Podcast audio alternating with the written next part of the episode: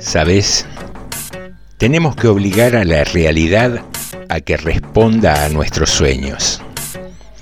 Hay que seguir soñando hasta abolir la falsa frontera que hay entre lo ilusorio y lo tangible, hasta realizarnos y descubrir que el paraíso estaba ahí, a la vuelta de todas las esquinas.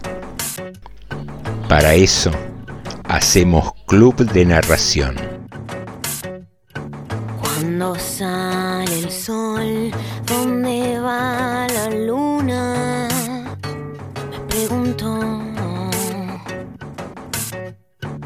Y en sus ojos vi todo el universo hablándome a mí.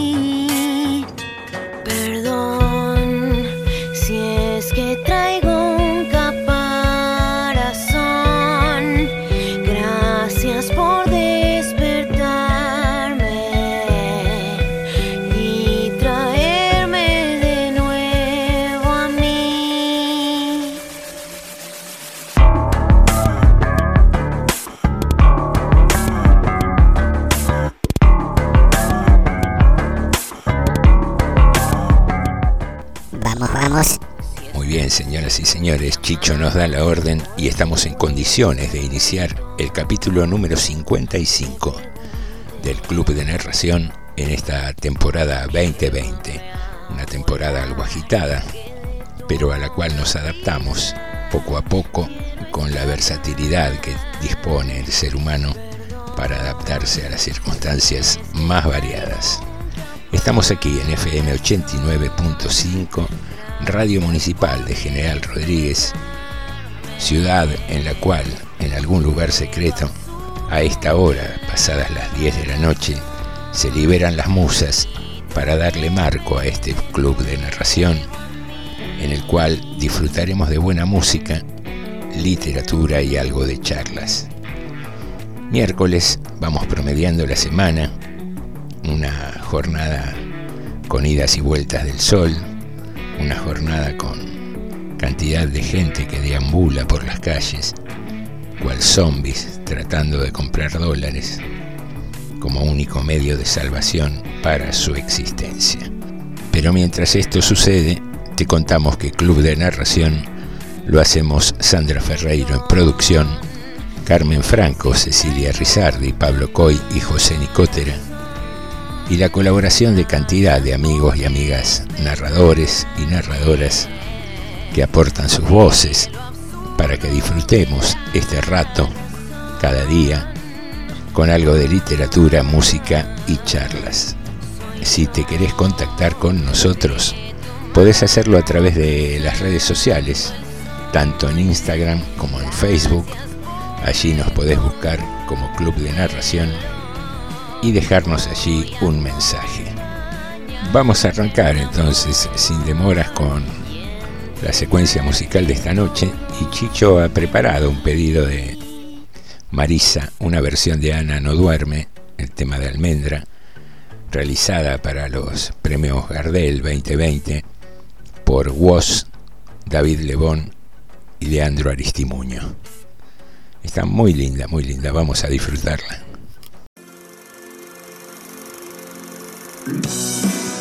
Ana no duerme, espera el día, sola en su cuarto.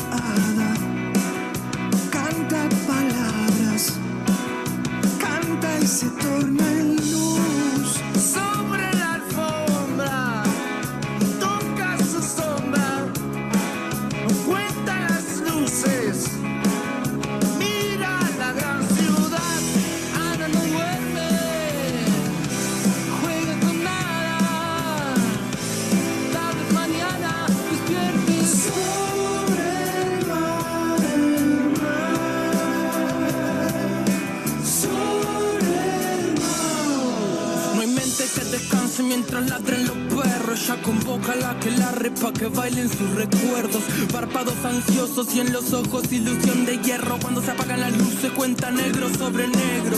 Van de calzo sentir, estalla pesada de ganas. Espía por esa ventana, quiere saber si invitada a existir. Los nervios ebrios en estado febril. El corazón girando como manos de Fermín. Pintando de carmín para que nada enferme. Dándole un poco de luz a este fin tan tenue. Habitando esos vacíos a los que todo el mundo teme. La noche reencarna mientras Ana no duerme.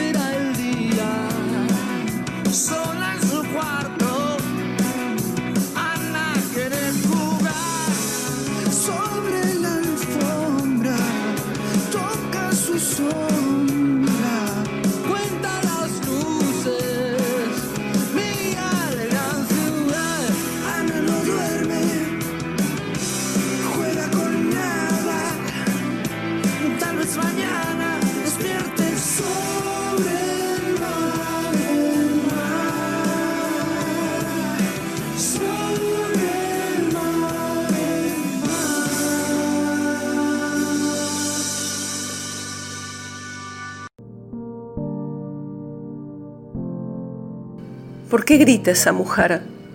¿Por qué grita?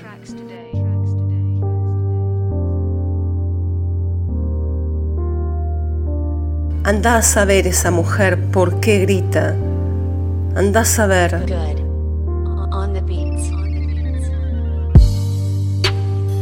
que va del año, más de 230 mujeres fueron asesinadas a manos de su pareja o expareja. ¿Por qué grita esa mujer? Mira qué flores bonitas.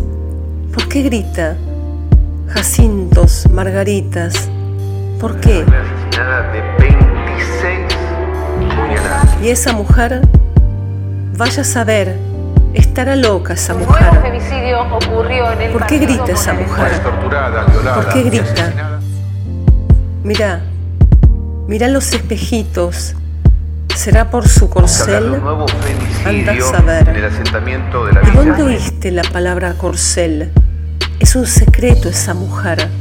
¿Por qué grita? Ella trabajaba en una verdulería y no pudo. Mira las margaritas, la mujer, espejitos, pajaritas. ¿Por qué no cantan? ¿Por qué grita?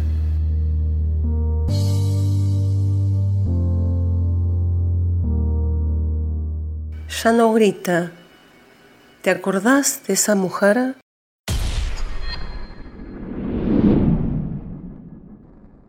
La luna se moría de ganas de visitar la tierra. Después de mucho dudar, se dejó caer. Había venido por un rato no más, pero quedó atrapada en la copa de un árbol cuando empezaba su viaje de regreso al cielo.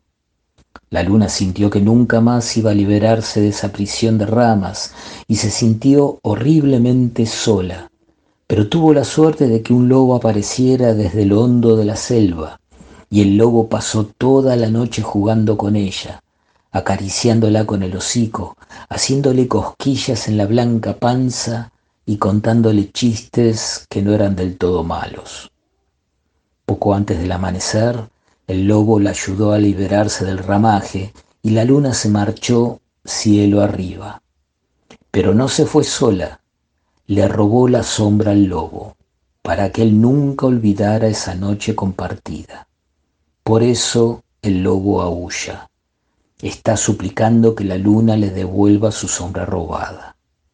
la luna se hace la sorda. La luna, Eduardo Galeano. Voz, Luis Milicay. Sin respirar, ahí va. Dicen que los deseos, si los deseamos mucho y los pensamos y los proyectamos y los decimos en voz alta y los compartimos, se cumplen. Así que acá estoy con mi lista de deseos para el año que viene, para mí, para cada mortal sobre este puto mundo que a veces me llena de felicidad y otras me sumen la angustia más tremenda. Lo primero es que se termine la incertidumbre y que los dueños del mundo que saben que mañana van a tener más plata en el banco entiendan lo que significa no tener la más mínima idea de cómo vas a sobrevivir mañana. Se trata de vivir y no de sobrevivir. Por eso laburamos y viajamos y maldecimos mucho más de un tercio de nuestra vida. Por eso el deseo por más plata, más casa, más asado, más helado, más regalos, más vacaciones, más viajes, más pinche, más cerveza o vino, champán o milanesas, pero también el deseo de más besos, más amores, más justicia, más tranquilidad, más caricia, más igualdad, más abrazos, risas, amigos, dignidad, seguridad y un camino lógico para andar liviano por la calle y poder soñar cosas lindas y no despertarse sobresaltado con la boca seca, con todo lo que hicieron para llegar a donde están y manejar todo como si supieran, les digo que lo están haciendo como el orto, así que el deseo final sería que empiecen a hacerlo bien o se vayan a la mierda. Seguimos en Club de Narración.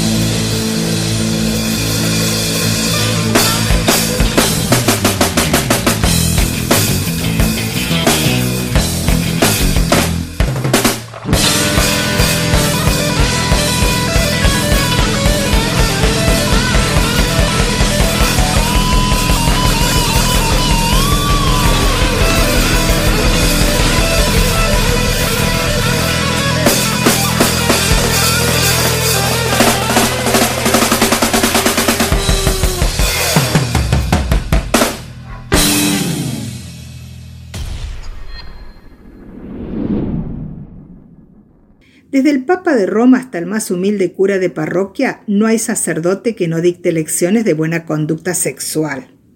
¿Cómo pueden saber tanto sobre una actividad que tienen prohibido practicar? Ya en el año 1074, el Papa Gregorio VII había advertido que solo los casados con la Iglesia eran dignos de ejercer el servicio divino.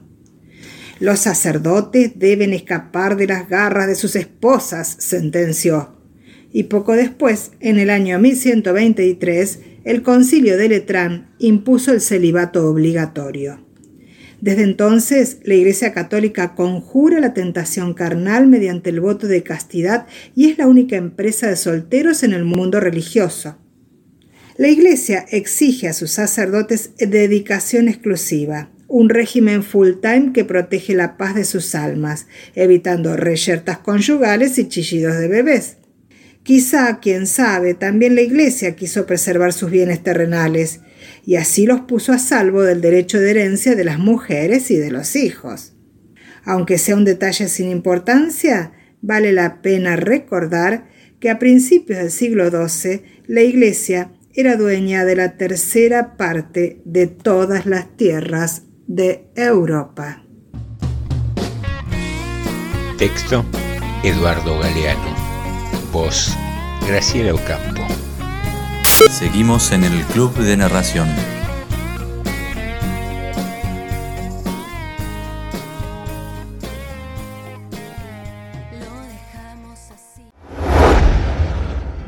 A la casa de las palabras acudían los poetas, soñó Elena Villagra. Las palabras guardadas en viejos frascos de cristal esperaban a los poetas y se les ofrecían, locas de ganas de ser elegidas.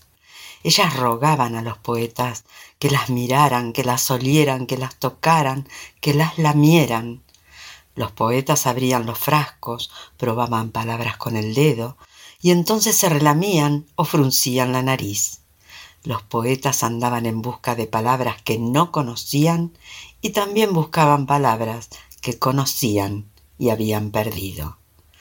En la casa de las palabras había una mesa de los colores. En las grandes fuentes se ofrecían los colores y cada poeta se servía del color que le hacía falta. Amarillo limón o amarillo sol, azul de mar o de humo, rojo lacre, rojo sangre, rojo vino. La Casa de las Palabras, Eduardo Galeano. Voz, Beatriz Dazo. Seguimos en Club de Narración. Curiosidades, curiosidades, curiosidades en Radio Municipal. La flor del ceibo, también denominada ceibo o bucaré, fue declarada Flor Nacional Argentina en 1942, pero recién desde el 2008 se conmemora cada 22 de noviembre el Día Nacional de dicha flor. El ceibo es un árbol originario de América, especialmente del litoral argentino, Brasil, Paraguay y Uruguay, último país este donde también es flor nacional. Su madera blanca, amarillenta y muy blanda se utiliza para fabricar algunos artículos de peso reducido. Sus flores se utilizan para teñir telas. Pero hay una leyenda que da cuenta del origen de la flor nacional. Cuenta la misma que una india llamada Anaí fue condenada a morir tras participar en un combate entre su tribu guaraní y el ejército invasor. Hasta ese entonces ella cantaba feliz en la selva, con una voz dulcísima, tanto que se decía que los pájaros callaban para escucharla. Pero un día resonó en la espesura vegetal el ruido de las armas. Se cuenta que Anaí luchó a brazo partido, pero que finalmente fue apresada y condenada a la hoguera. Los soldados la ataron a un tronco, amontonaron a sus pies paja y ramas secas, y al rato una roja llamarada encendió el árbol. Ante el asombro de los que contemplaban la escena, Anaí comenzó de pronto a cantar. Era como una invocación a su selva, a su tierra, a la que le entregaba su corazón antes de morir. Su voz estremeció a la noche y la luz del nuevo día pareció responder a su llamado. Consumido el fuego, los soldados se sorprendieron al ver que el cuerpo moreno de la India se había transformado en un manojo de hermosas flores rojas, como las llamas que la mataron. Así nació el ceibo, la flor rubí que ilumina el monte del litoral y que encarna el alma pura y altiva del indígena, que fue declarada Flor Nacional Argentina el 23 de septiembre de 1942. La 89.5 siempre te acompaña. ¿Qué horas son mi corazón?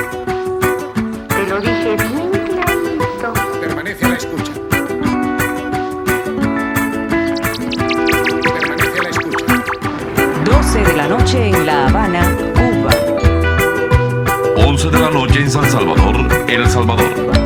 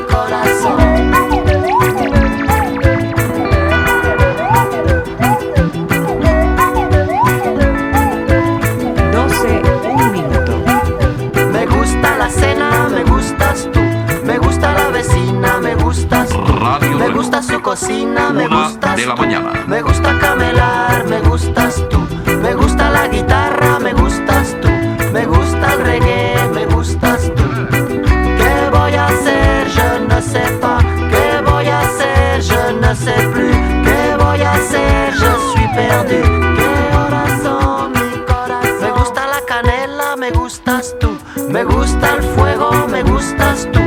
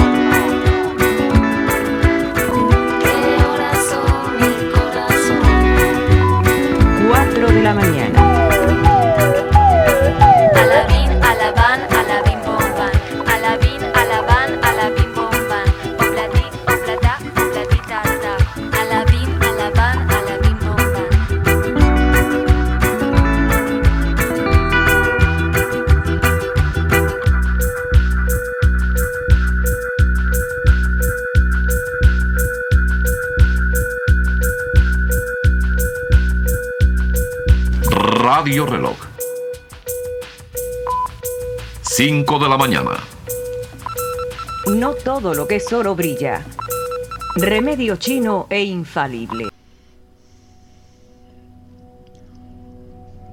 En la calle Pichincha había una feria americana, pero la circunstancia de encontrarse ubicada en esa calle, cuyo nombre invariablemente nos hace pensar en precios bajos, no era su principal particularidad.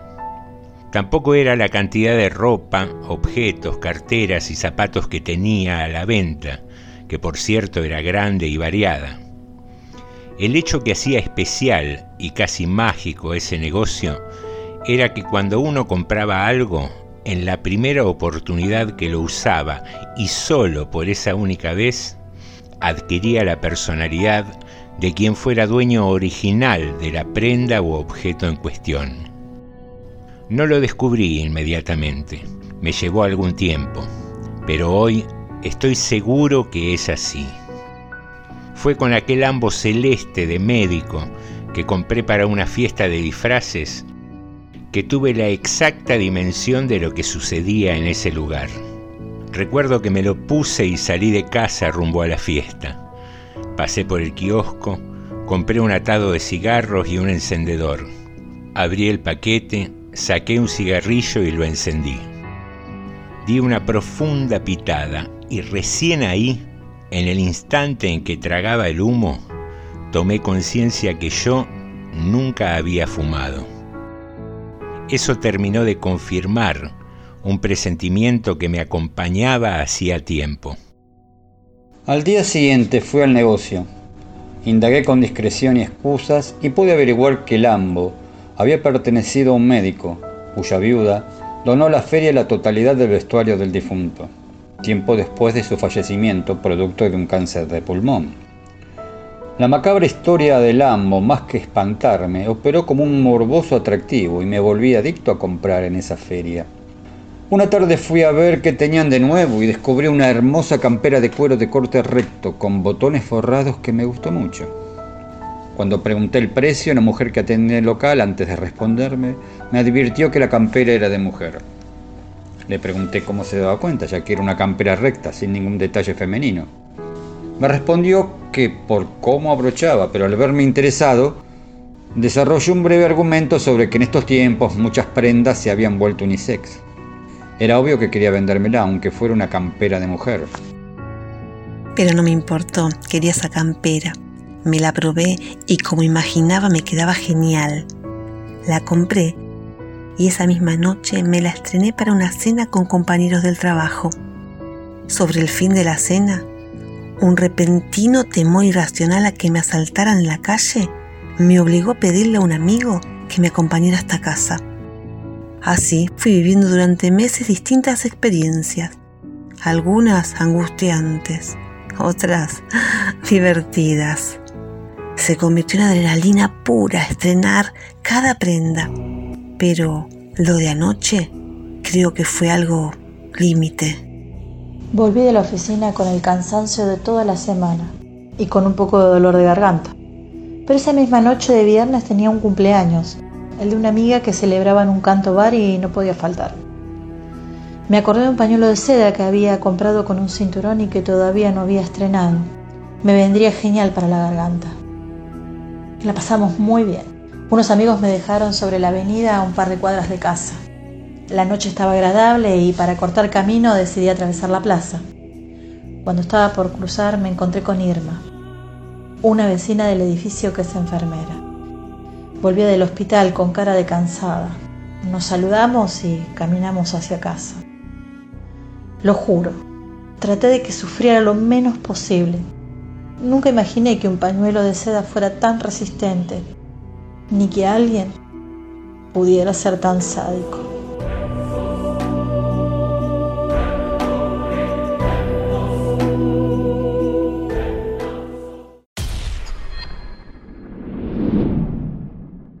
Entre los africanos, cuando un narrador llega al final de un cuento, pone su palma en el suelo y dice, aquí dejo mi historia para que otro la lleve. Cada final es un comienzo, una historia que nace otra vez. Así se abrazan quien habla y quien escucha en un juego que siempre recomienza y tiene como principio conductor el deseo de encontrarnos alguna vez completos en las palabras que leemos o escribimos. Texto María Teresa Andrueto. Voz Daniel Batalov. Seguimos en el Club de Narración.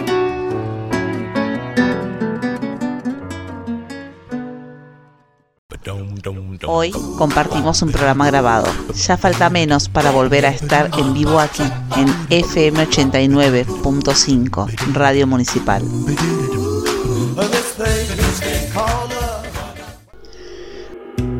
Vino a cuento es un podcast literario, porque hay pocas cosas tan placenteras como tomar una copa de vino mientras escuchas una historia. Cuentos, relatos y poemas para que disfrutes cuando quieras. Búscanos en Spotify. Vino a cuento podcast.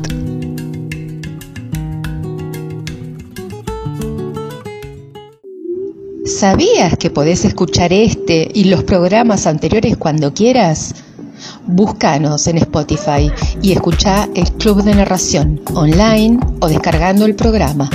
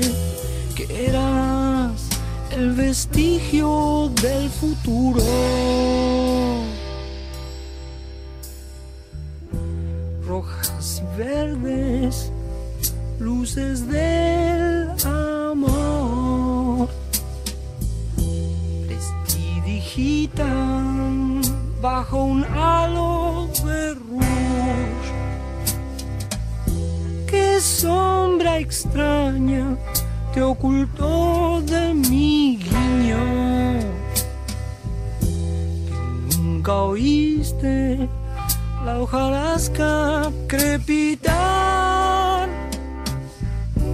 pues yo te escribiré, yo te haré llorar. Mi boca besará toda la ternura de tu acuario.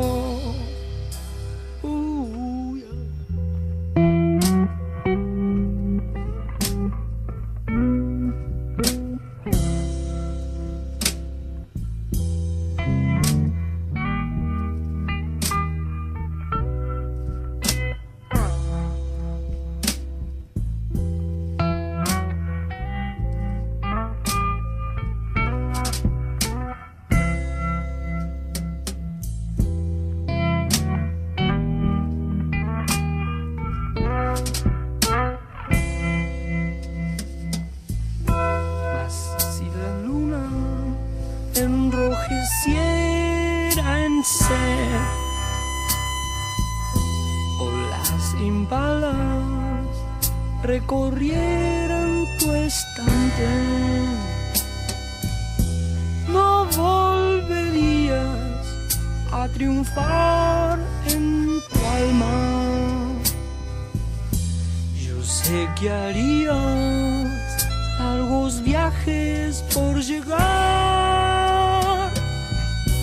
Parado estoy aquí, esperándote. Oscureció, ya no sé si el mar descansará.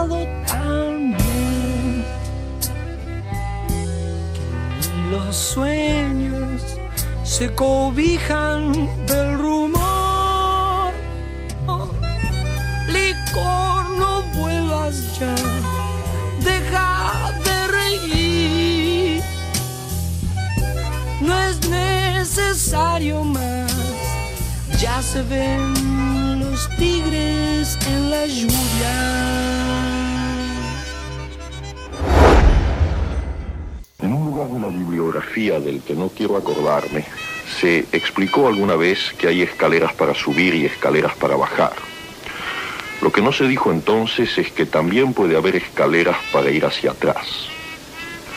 Los usuarios de estos útiles artefactos comprenderán sin excesivo esfuerzo que cualquier escalera va hacia atrás si uno la sube de espaldas. Pero lo que en esos casos está por verse es el resultado de tan insólito proceso. Hágase la prueba con cualquier escalera exterior. Vencido el primer sentimiento de incomodidad e incluso de vértigo, se descubrirá a cada peldaño un nuevo ámbito que si bien forma parte del ámbito del peldaño precedente, al mismo tiempo lo corrige, lo critica y lo ensancha.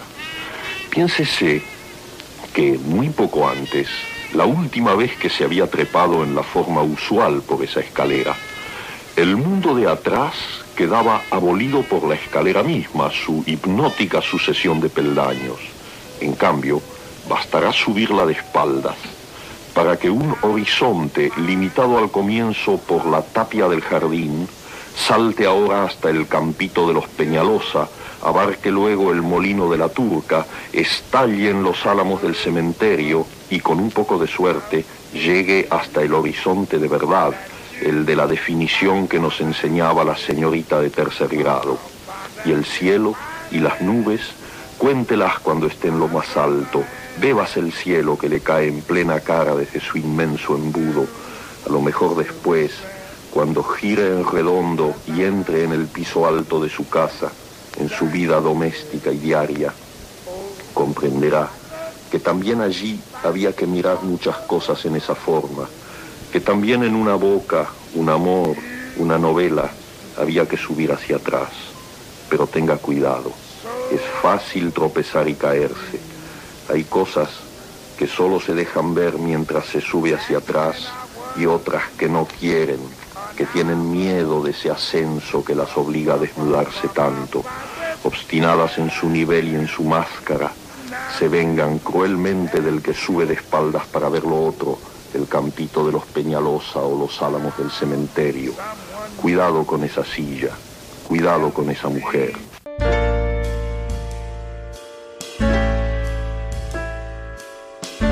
Instrucciones para subir una escalera al revés. Texto y voz, Julio Cortázar.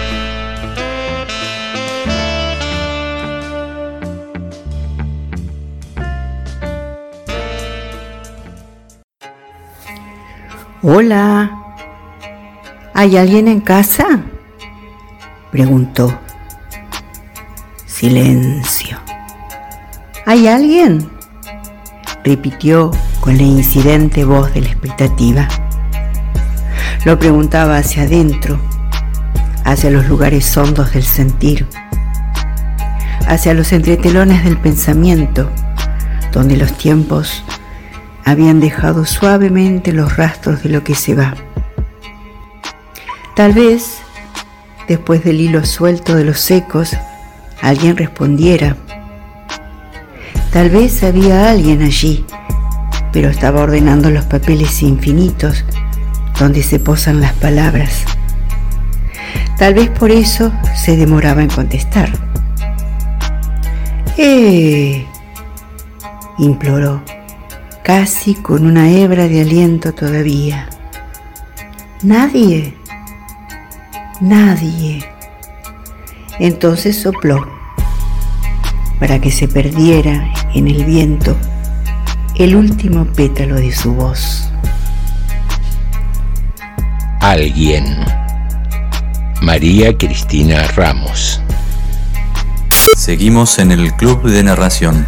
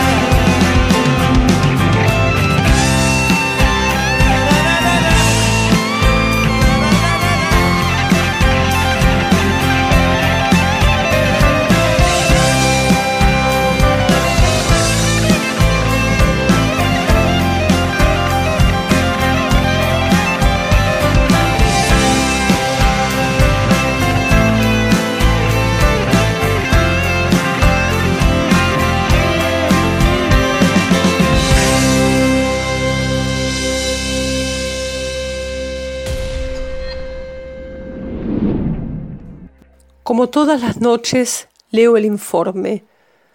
Muertes, contagios, pacientes ya curados, cifras y porcentajes. Mi obstinación busca en la curva roja que se eleva algún rastro de instantes compartidos, gestos, amores sin una despedida. Los números anónimos carcomen los cimientos hasta desmoronarnos. Levanto uno por uno los escombros de tantas estadísticas, hurgando en los restos del derrumbe, en el silencio sólido me oyen gritar tu nombre. Estadísticas. Claudia Ferradas. Voz Estela Meige. Seguimos en el Club de Narración.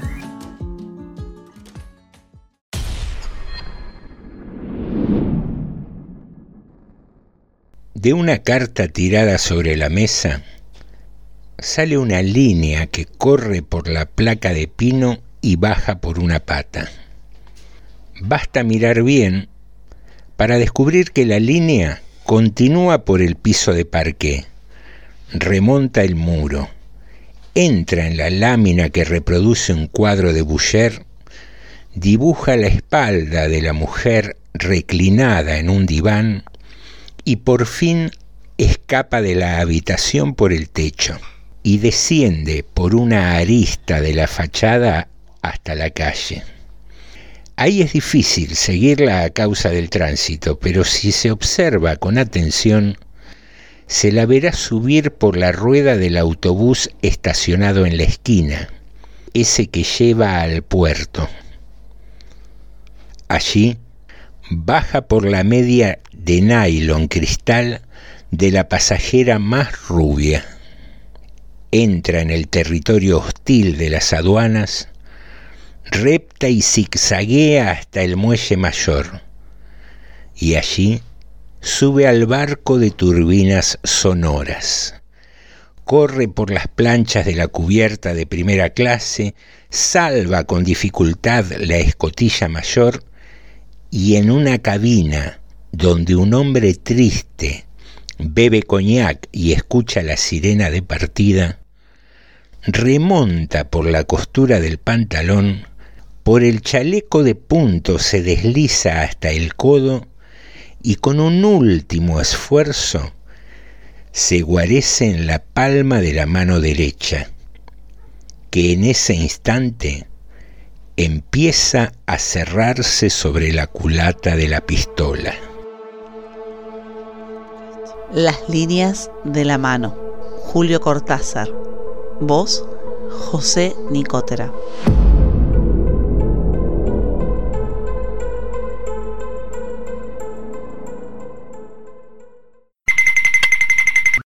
En Sumatra, alguien quiere doctorarse de adivino. El brujo examinador le pregunta si será reprobado o si pasará. El candidato responde que será reprobado. Jorge Luis Borges, el adivino. Seguimos en Club de Narración.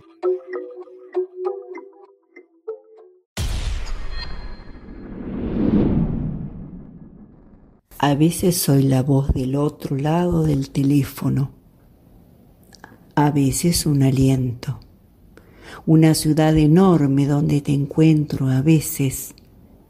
Por supuesto una fecha, un saludo que cruza el cielo velozmente. Dos ojos que te miran.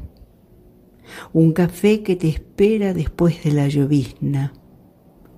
Una fotografía una mano en tu mano, desesperadamente una canción, etc.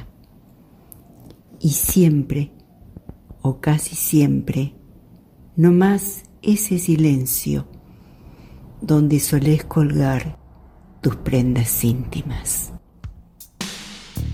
Suceso octavo.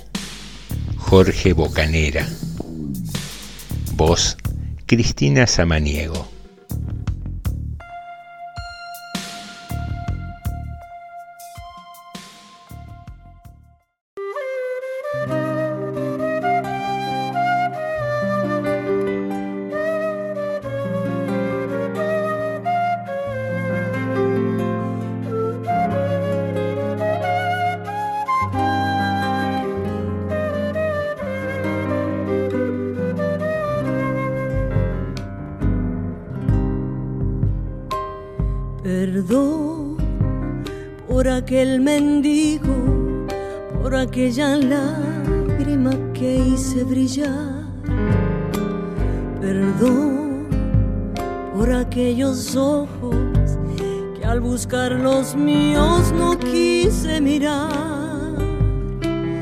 Perdón por aquellos ojos que al buscar los míos no quise mirar.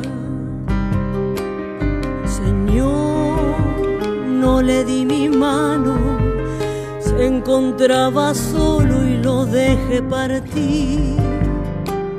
Perdón por no dar cariño, por solo buscarlo y tan lejos de ti. Perdón por no dar cariño, por solo buscarlo y tan lejos de ti. Señor, porque soy así, estoy como ciego y no sé comprender. Señor, eres mi esperanza, dame tu mirada y que te sepa ver. Señor, tú eres mi esperanza, dame tu mirada y que te sepa ver.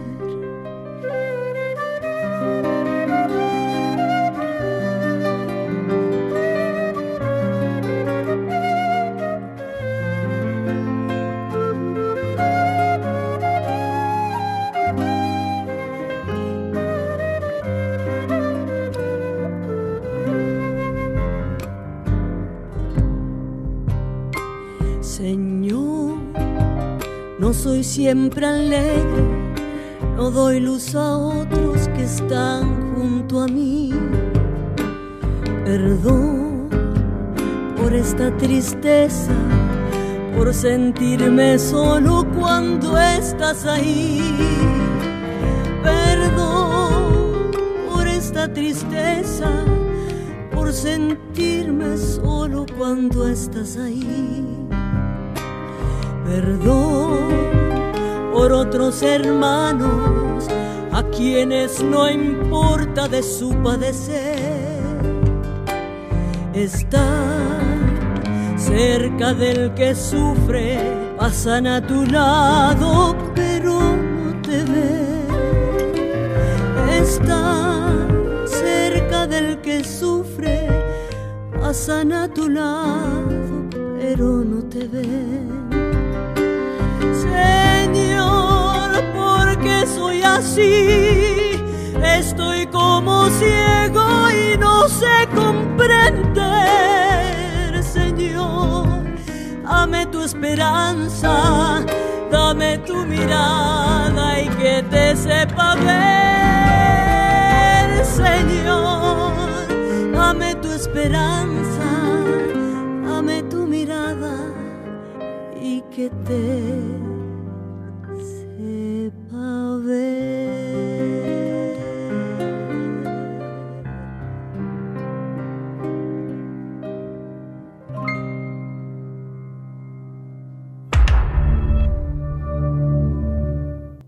En San Telmo hay un negocio de venta de antigüedades atendido por fantasmas. Puedo asegurarlo con absoluta convicción y quiero dejar testimonio de ello en estas líneas. Lo descubrí el lunes, a última hora de la tarde. Había salido a caminar un rato y estaba a punto de regresar cuando me llamó la atención la amplitud del lugar y entré. Parecía no haber nadie que atendiera, y caminé como en un juego, pisando solo las baldosas negras del piso escaqueado. Cuando estaba a punto de llegar al final del local, apareció desde atrás de un armario el mismísimo Michael Tonet. Sostenía con sus manos un ejemplar de la famosa silla número 14 que apoyó cuidadosamente en el suelo. Comenzó a hablarme con un español algo atravesado y durante cinco minutos me explicó los detalles del diseño y la curvatura del respaldo. Cuando logré hacerle entender que no llevaba dinero conmigo, levantó la silla en silencio y volviendo sobre sus pasos desapareció tras el armario. El martes regresé al mismo horario. No terminaba de creer lo que me había sucedido el día anterior. El local parecía nuevamente sin vendedor alguno que lo atendiera. Solo los muebles y objetos exhibidos con meticuloso orden y limpieza. Estaba llegando a la mitad del pasillo cuando de pronto oí un grito furioso. Quiero que brille. Acto seguido, vi salir de una puerta lateral a una mulata que llevaba un pañuelo en la cabeza, el susto en la cara y un candelabro en la mano. Se perdió con paso presuroso en los fondos del local. Avancé un par de metros y quedé frente a la puerta de donde había salido. Estaba entreabierta. Pude ver la figura de una mujer que inclinada ligeramente sobre el escritorio parecía revisar unos papeles. Al percibir mi presencia, levantó la cabeza y me miró. Pude reconocerla inmediatamente. Era Encarnación Escurra, la mujer de rosas. La luz de la lámpara del escritorio hacía sus facciones más duras. Se acercó decidida, recorriendo la corta distancia que separaba el escritorio de la puerta. En un instante del trayecto, su silueta se recortó a contraluz y era la imagen propia de una aparición. Me miró directo a los ojos y me dijo con tono seco y cortante, ya está cerrado, vuelva mañana, y cerró de un portazo. Había leído sobre lo fuerte de su carácter, pero debo reconocer que tenerla así, frente a uno, realmente atemorizaba. Hoy tengo pensado volver. Se lo dije esta mañana a Clarita, mi mujer, y le conté también lo de los fantasmas, pero como tantas otras veces, no me prestó atención. El tema me tiene obsesionado y a la tarde volví a decírselo. Me miró y sin responderme nada entró al baño. La esperé hasta que salió y me paré estratégicamente en el medio del pasillo para impedir su paso. Me puse serio y le dije, ¿qué pensás de lo que te conté? Quiero saber tu opinión. Pero su conducta solo agregó otra preocupación. No solo parece no escucharme, ahora tampoco parece verme, porque me atravesó como si nada y se metió en la cocina.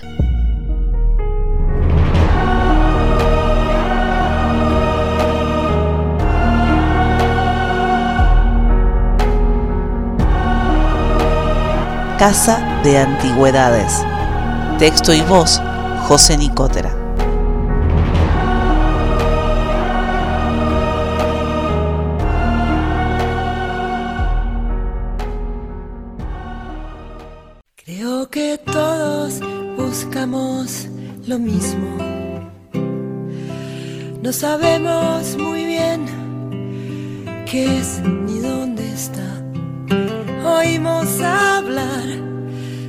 La hermana más hermosa que se busca y no se Uh, ya se terminó. Y sí, es así. ¿Qué vamos a hacer? Lo bueno dura poco, dicen. No necesariamente es bueno este programa, pero sí coincidimos en que duró, pareció durar poco. Pero bueno, tenemos encuentros en la semana por delante, así que disfrutemos lo que hemos experimentado esta noche aquí en el Club de Narración y preparémonos para mañana, que sea una buena jornada, que podamos adaptar la realidad a nuestros sueños, como nos dice el maestro Cortázar, y lo de siempre, buscar ese ratito en el día donde acariciamos un poco la felicidad. Cuídate mucho, cuida los tuyos y nos encontramos mañana acá en FM 89.5. Seguí en la municipal que hay buena música para la noche. Los que sueñan despiertos, los que no pueden